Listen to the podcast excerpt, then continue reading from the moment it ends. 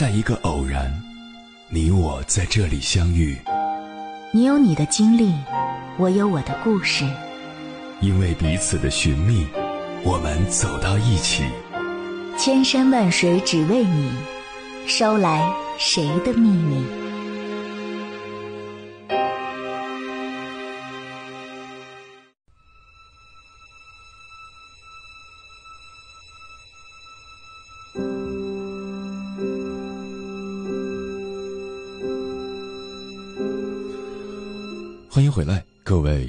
行者，我是迎波。最近一则视频看得人血压飙升。青岛某小区，一名外卖小哥在送餐过程中被保安拦下，两人发生激烈争执。突然，保安从口袋里抽出尖刀，狠狠刺向外卖小哥腹部。外卖小哥被吓懵了，迈开腿想跑，结果被保安一把拽住。只见他扬起刀，对着小哥的胸口、后背连捅数次。外卖小哥瞬间体力不支，倒在血泊中。可保安却还不解气，直接骑在外卖小哥身上，一刀两刀，发疯一般的继续扎下去。很不幸，在送医时，外卖小哥不治身亡，保安也被依法拘留，即将被追究刑事责任。我看了警方的通报，外卖小哥三十二岁，保安也不过五十四岁，同是上有老下有小的年纪，也同是风里来雨里去的打工人，为什么会弄得血刃相见？一场惨案让两个人的命运就此改变，也让两个家庭失去了顶梁柱，他们的父母妻儿以后要扛起多大的生活重担？又要面对怎样的流言蜚语？我不敢想象。如果时光能倒流，我想，外卖小哥一定会极力避免冲突，保安也不会拔刀相向，伤人性命。可惜，人心的狠戾一旦释放，就再也没有挽回的余地。一场再平常不过的争吵，就这样酿成人间惨剧。何其可叹！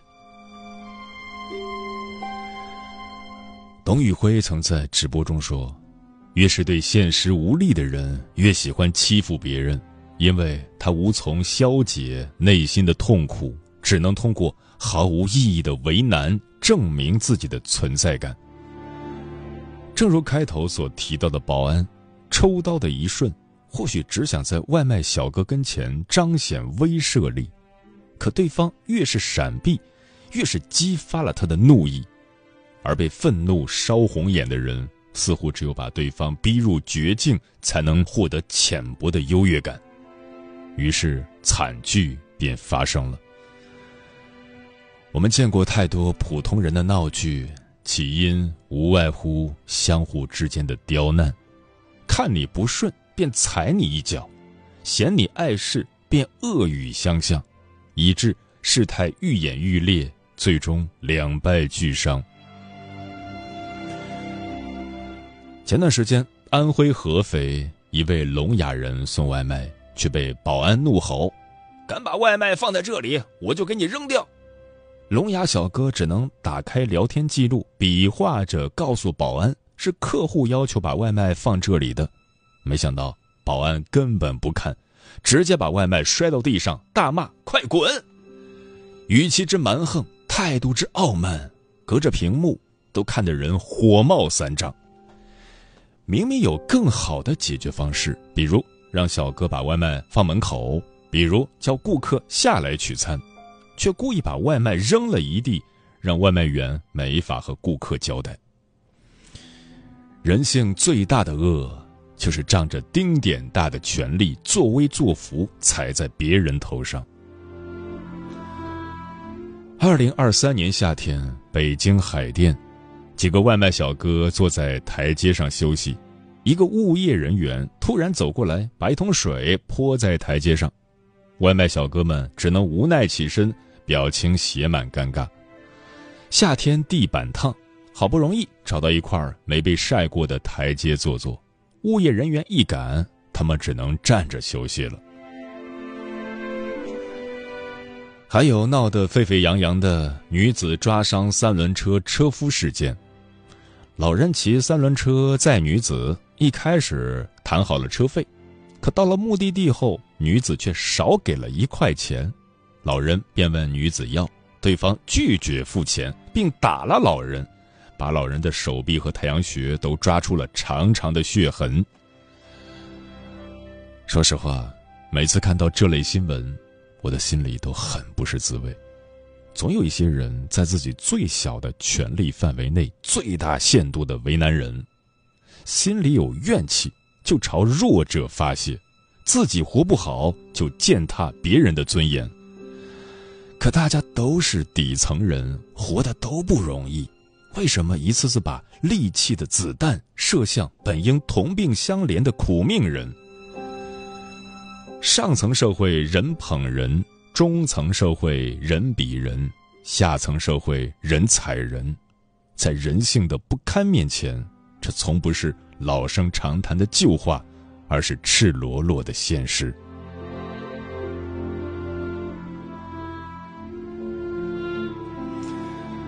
还记得那条湖北外卖员被保安打死的热搜吗？凌晨，外卖员老杜进小区送餐，吵醒了保安。等老杜送完餐后，保安便故意刁难，不允许老杜从门口出去。老杜急着送下一单的外卖，便和保安理论。争执之中，保安竟然用警棍打向老杜。保安如此愤怒，难道是因为小区的进出管制很严格吗？并不是，一位业主说，平常在小区，外卖员都是正常出入。保安如此发难老杜，一是因为当天喝了小酒，二是本性里的劣根作祟。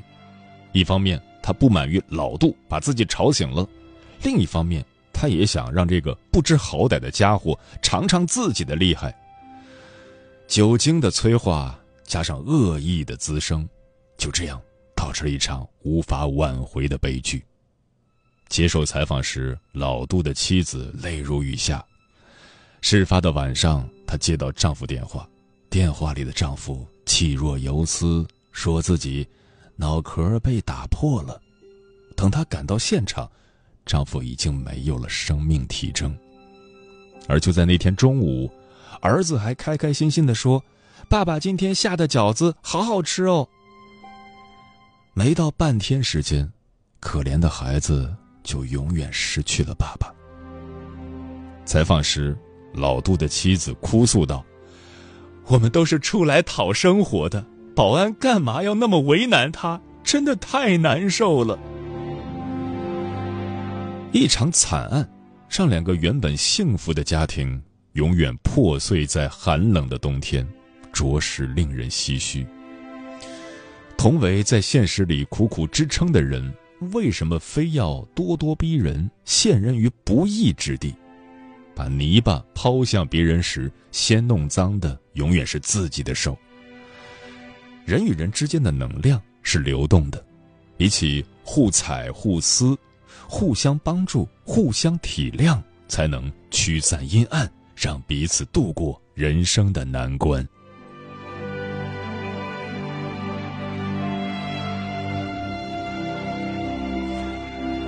看过这样一则视频。一位老奶奶摆摊时被同行嫌抢了生意，遭到轰赶，她只能尴尬地挪着大包小包，左顾右盼，不知所措。这时，一旁的女城管发话了：“不用搬走，您就在这里摆摊儿。”老奶奶一时难以置信，她犹豫地放下扁担，看着女城管。女城管用笃定的语气说：“是我让您在这里的，您在这里没事儿。”老奶奶瞬间热泪盈眶，她整理好商品，颤颤巍巍地坐下来。女城管一定想不到，那一刻，她帮老人拾起的不仅是散落一地的尊严，还有对生活的热望。二零二三年十一月十六日，广东深圳，一名外卖小哥在送餐时把迎面而来的保时捷撞坏了。自己下巴也磕得直流血，他不顾伤势，慌忙起身问车主要赔多少钱。知道维修费需要几万元后，小哥窘迫地问：“能不能分期赔偿？我实在没那么多钱了。”车主却反过来安慰他：“没事儿，不用赔钱。你受了伤，先去医院好不好？”得知小哥没钱去医院，车主甚至想自掏腰包给他垫付医药费。看多了碰瓷或者讹钱的新闻，车主温柔的善意让人心头温暖无比。还有一则新闻：安徽淮南两名消防员去奶茶店买饮料，店员看他们一脸疲惫的样子，悄悄藏起收款码，说道：“今天我们做活动，不要钱。”消防小哥半信半疑。不可能吧？做活动都是半价，你们这儿竟然不要钱？店员却一再强调，今天奶茶店搞活动不收钱。扛不住店员的热情，消防小哥要了两杯奶茶。可拿到奶茶后，他们却迅速放下现金，离开了奶茶店。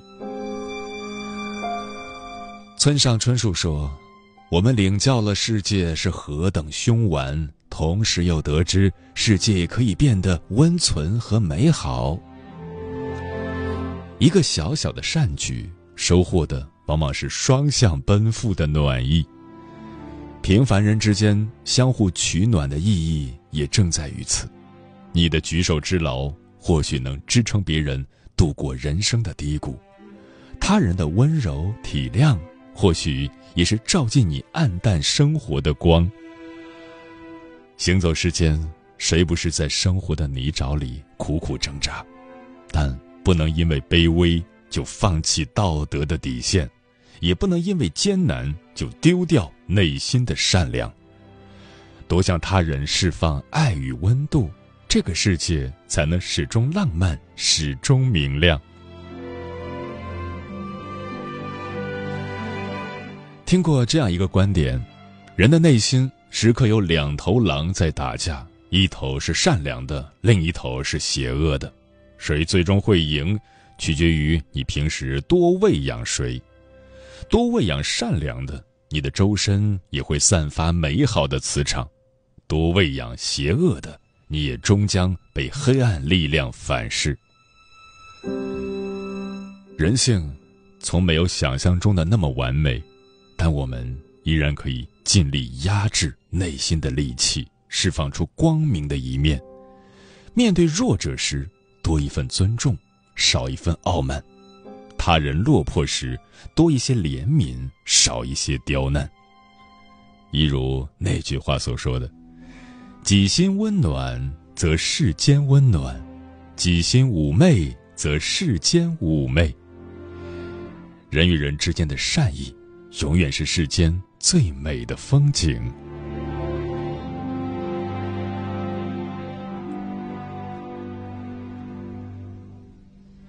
这里是正在直播的中国交通广播心灵夜话栏目《千山万水只为你》，我是迎波。今晚节目的主题是懂得体谅是一种修养。接下来要跟朋友们分享的文章名字叫《最高级的尊重是懂得体谅别人的不易》，作者张岑曦。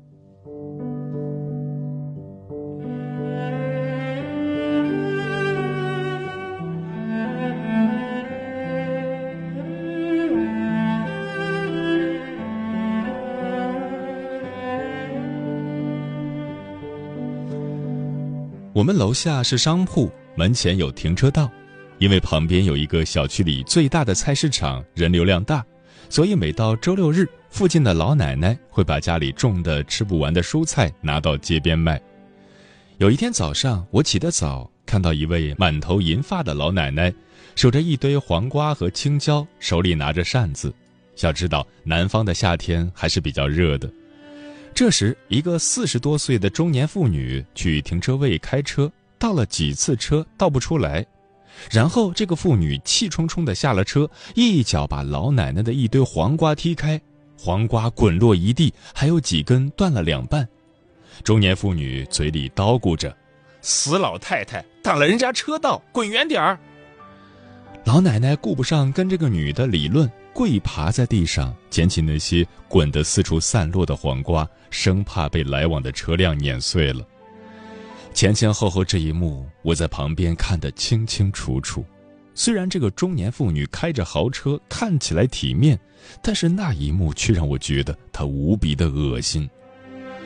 老人家确实挡了车道，但你明明可以好言好语跟他讲话，体谅他一把年纪，大夏天的在路边晒着，就为了卖几根黄瓜。至于你如此行为粗鲁的践踏别人的尊严吗？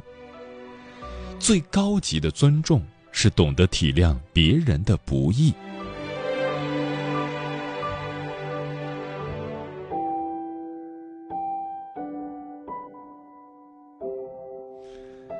我们家有一位亲戚，八九十年代，其他人都在家里种地，他跑到镇上专门给人开车跑长途拉货，跑一次车可能要穿过几个省。经常从湖北开到全国各个地方，最远到东北，收入自然比在家种地强。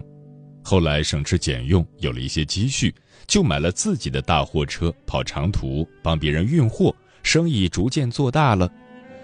其他亲戚还窝在村子里，老婆孩子热炕头，安安稳稳的在家种地。但这位亲戚风里来雨里去，财富越来越多，他心善良。亲戚们只要手头紧，就找他借钱，多少他都愿意借出去。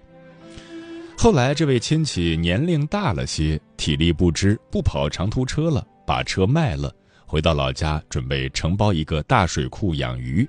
这个时候需要不少钱，他想起了当初借出去不少钱，救济了亲戚们，本来不好意思找他们还，但是被逼得实在没办法。只能硬着头皮，委婉的一家一家要。这钱借出去容易，要回来难。最后他听说，亲戚们一琢磨，他们家那么有钱，开车风吹不到，雨淋不到，赚快钱。最后一合计，都不还了。这话传到我这位亲戚的耳朵里，当时他心里拔凉拔凉的，堂堂七尺男儿，委屈的眼泪快出来了。说：“我跑长途车，经常几天睡不着觉，疲劳驾驶。有几次在冬天遇到大雾天气，差点命都没了；还有几次遇到大雪天，路打滑，我在盘山公路上，当时刹车失灵，在转弯的地方差点掉进悬崖。我当时在车里想，完了，命都快没了。最后老天保佑，没有出现事故。我这是拿命去挣钱。”他们只看贼吃肉，不看贼挨揍。看着我赚钱，怎么没有看到我拼命？我多么不容易呀！后来他跟亲戚们闹掰了。不懂体谅别人不易的人，没有感恩之心。他们总觉得所有的人都是欠自己的，自私的认为所有人应该为自己服务，只喜欢索取，不懂得付出。只有发自肺腑的体会到别人的不易，才会尊重每一个人的生命，这才是最高级的教养。于世维在管理思维课中讲过一个案例，他说他有一个习惯，每次要离开酒店，他都会把床铺整理一下，把摊在桌面上的东西整理好，尽量把房间恢复成进来时的样子。也许客人和阿姨永远不会见面。阿姨高看这一眼，也并不会对客人有什么影响，但这就是教养，在看不见的地方更显宝贵。这让我想起我的朋友，以前我们经常去公园玩我的这位朋友超级喜欢嗑瓜子儿，每次去公园玩的时候，他都在兜里装一把瓜子儿，边嗑瓜子儿边扔在地上。他的行为让我总感觉不舒服。我说：“你知道吗？”这里很多路是盲人道，很多瓜子壳掉进缝隙里不好扫出来，必须蹲在地上用手指头抠才能捡出来。你随手一扔，或许给清洁工人增加了很大的工作量。我的这位朋友说：“那有啥？我们不扔要他们干啥？后来这位朋友从我的朋友圈里淡出去了因为我知道他肯定是一个麻烦制造者他不懂得尊重别人的劳动成果。知乎上一位网友说我们年轻时看到的往往是我们生活带来的表象而随着年龄的逐渐增大，看到隐藏的部分开始逐渐增多。落在一个人一生中的雪，我们不能全部看见。善良不在于做出多少轰轰烈烈的事情，你只要对身边的人足够的尊重。”只有一张微笑的脸，和颜悦色便足矣。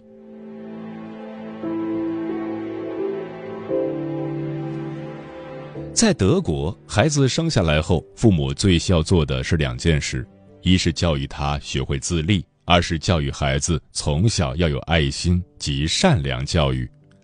德国的家长们要定期带着孩子到养老院、贫民区等地区。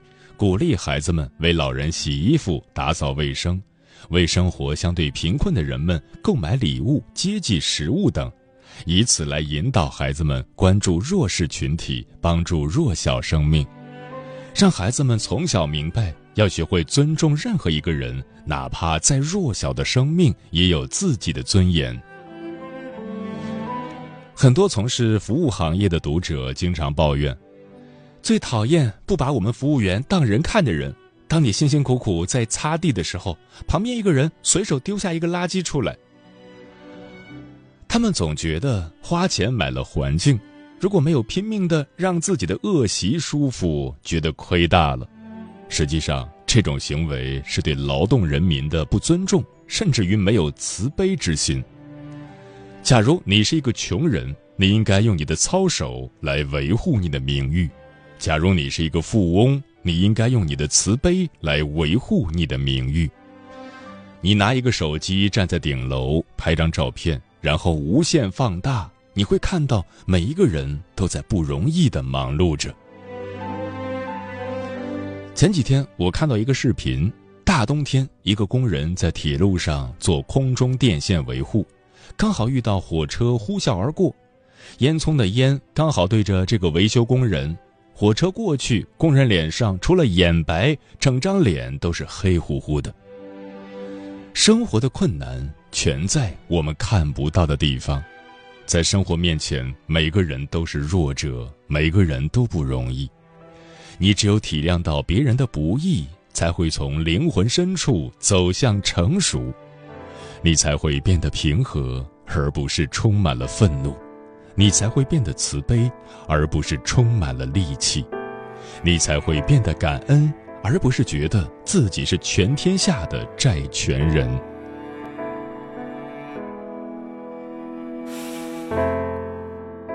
非要过了才体谅，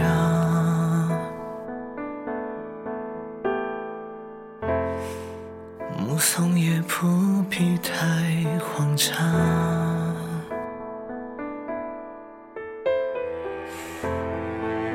又不是刻意营造出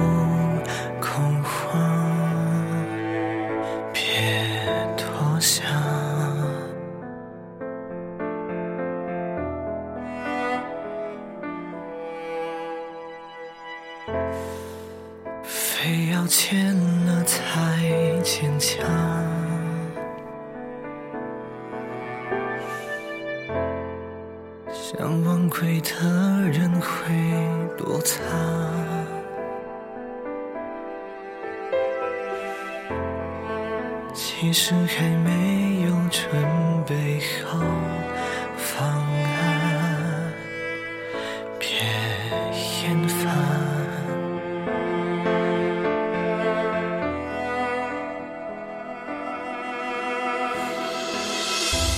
我投入的期盼，何时找回答案？我丢失的情感，找回也别归